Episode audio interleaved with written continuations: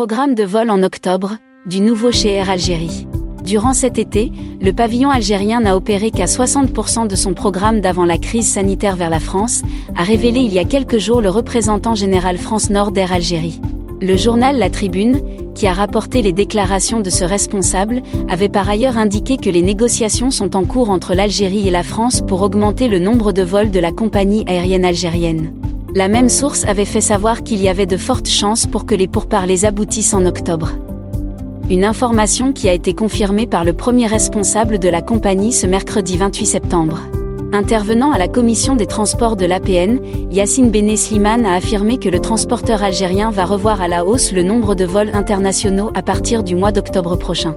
Le PDG d'Air Algérie a souligné que la compagnie portera à 78% le niveau de son programme, qui est actuellement à 68%, selon des propos rapportés par le journal arabophone El Kabar.